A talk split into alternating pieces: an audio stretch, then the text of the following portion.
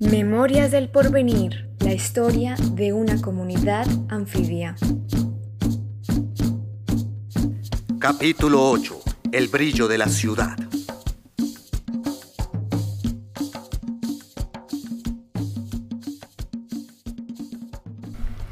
¿La batalla se perdió?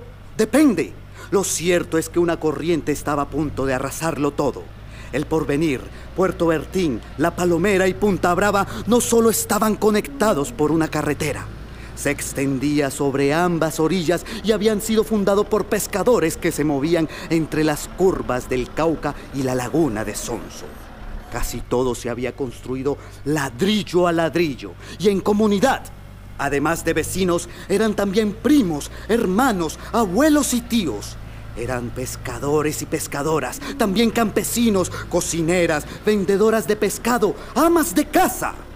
Pero con el paso de los años y el deterioro irreparable de la naturaleza, algunos habían empezado a buscar suerte en la ciudad, facilitando la división de la comunidad, su capacidad para resistir y la aparición Oiga, de... oiga, oiga, es que usted se habla muy sabroso. Pero, pero le falta más cantadito, más sabor. Aflojate esa camisa, arremangate de pantalón y déjate contagiar. Pero si me he ido soltando, ya tengo los pies tallados de andar en chancla. Ay, eso es mientras coge el callo para potrerear. Pero venga, venga, le pongo al día con una conocida entrometida en nuestra historia. Esa vergaja de marea verde que nunca había parado de meterse con nosotros. Ja, ella tiene harta rabia. Y más que todo es conmigo, porque le estorbo. Y por ser la que más lidia le ha dado para evitar que se apodere de este valle con sus cuentos y encantos. Ay, ¿qué tal es atrevida, ah? Y mi viejo, que a veces se deja engatusar con su cháchara y amigas. Es que mejor dicho. Ay, vieja, pero yo que iba a saber que mis auxilios le iba a hacer el cruce a marea verde. Es que se puso agresiva cuando vio que no podía acabar con vos, así que estabas toda resistente y hermosa. Ay, no traté de arreglarla con piropos. Es que era obvio, mijo. Iba a ir por vos otra vez cuando vio que yo me le paraba duro. Ella sabe que si estamos junticos, muy berraco que sus planes salgan bien. Usted entiende que unidos nos defendemos como los gatos, con la panza arriba y las uñas afiladas.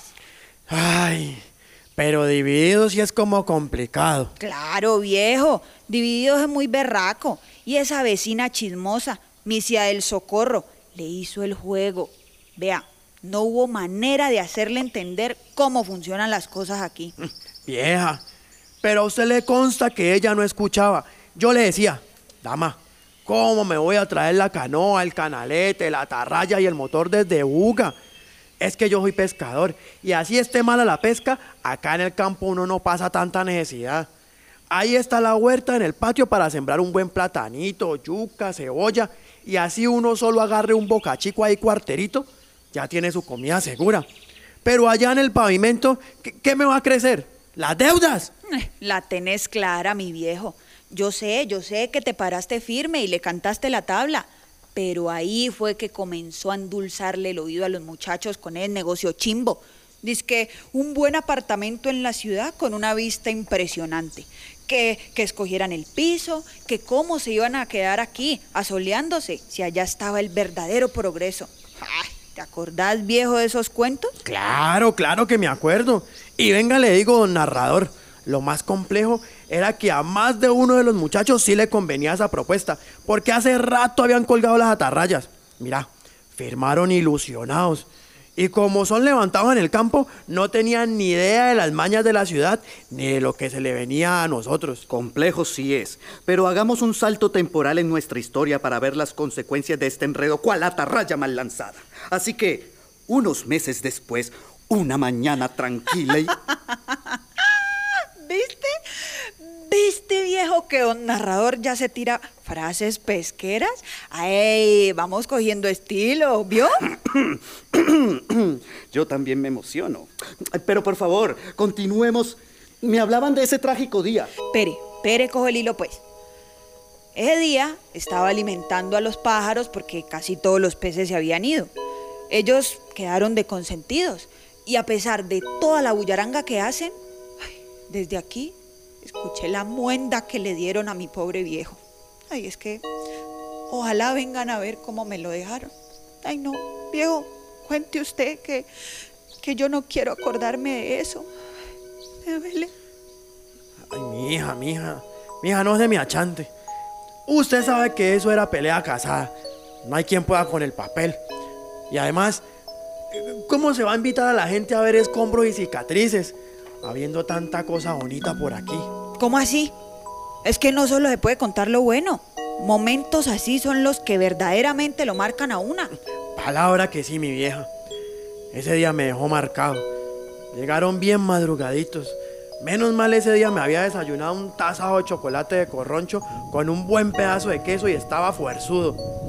Era como dos retroexcavadoras y tres volquetas. Y les dije, vea, yo les dije, se me van poniendo de uno en uno y los atiendo en filita. Nada, nada. Se vinieron entre todos. Una me tumbó una pared que tenía lo más de bonita. La otra me arrancó un techo. Y eso no hacían sino caer balones y cometas que me habían tirado ahí los muchachos por tantos años. Ay, vieja. Ay, horrible, mi viejo. Yo. Ay, yo ese día empecé fue a ver el polvero, pero que no tenía cómo ayudarte. Cuando. Cuando ya se calmó todo y, pude verlo. No, qué horror. Le habían tumbado todos los dientes y casitas. A la mitad del porvenir no le dejaron sino la baldosa. La escuela quedó media. En la palomera un poco de huecos. En Puerto Bertín quedaron tres casitas y una platanera. Ay, lo único que medio se alcanzó a salvar fue Punta Brava, al otro lado del Cauca. Qué tristeza, vieja, qué tristeza, vea. Sacaron a muchos de nuestros muchachos. Los sacaron allá a la ciudad y borraron los rastros de su vida aquí. Me acuerdo y todavía me duelen los huesos, mi vieja. Y el alma, viejo. Ay, es que acá nuestros niños se conocían desde pequeñitos y había cooperación. Con decirle a un narrador que rifamos el cauquita para armar la escuela. Los niños podían crecer y correr tranquilos. Ay, pero allá en la ciudad era cada uno tirando para su lado y encerrados, porque en las esquinas no faltaban los mal encarados ofreciendo malos caminos. Y es triste, mami, muy triste, pero hay que decirlo. Más de un muchacho que vimos crecer tranquilo por aquí, lastimosamente se perdió en esas rutas. Ay, qué dolor, mi viejo. Esas cosas no las pudo ver mis auxilios. Pero ay, esa vieja María Verde ya tenía el plan más que armado.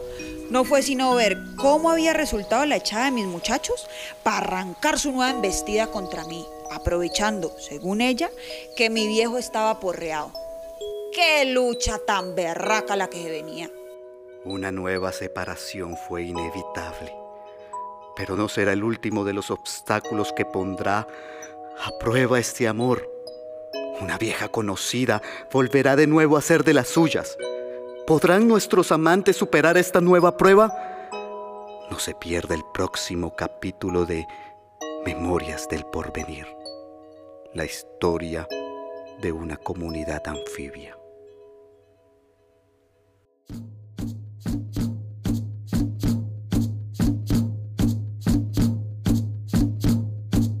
Que no, que estamos rozando el río Cauca, que no sé qué, usted le compraba, usted le daba la plata. Y ni, en ese momento, la verdad, no recuerdo quién se ganó supuestamente el río Cauca. Esa gente a la que no le gustaba, entonces vio, vio una por- oportunidad para salir a los medios y decir, veas que hay que al colchón, es que me están comiendo los zancudos, es que me estoy muriendo de hambre.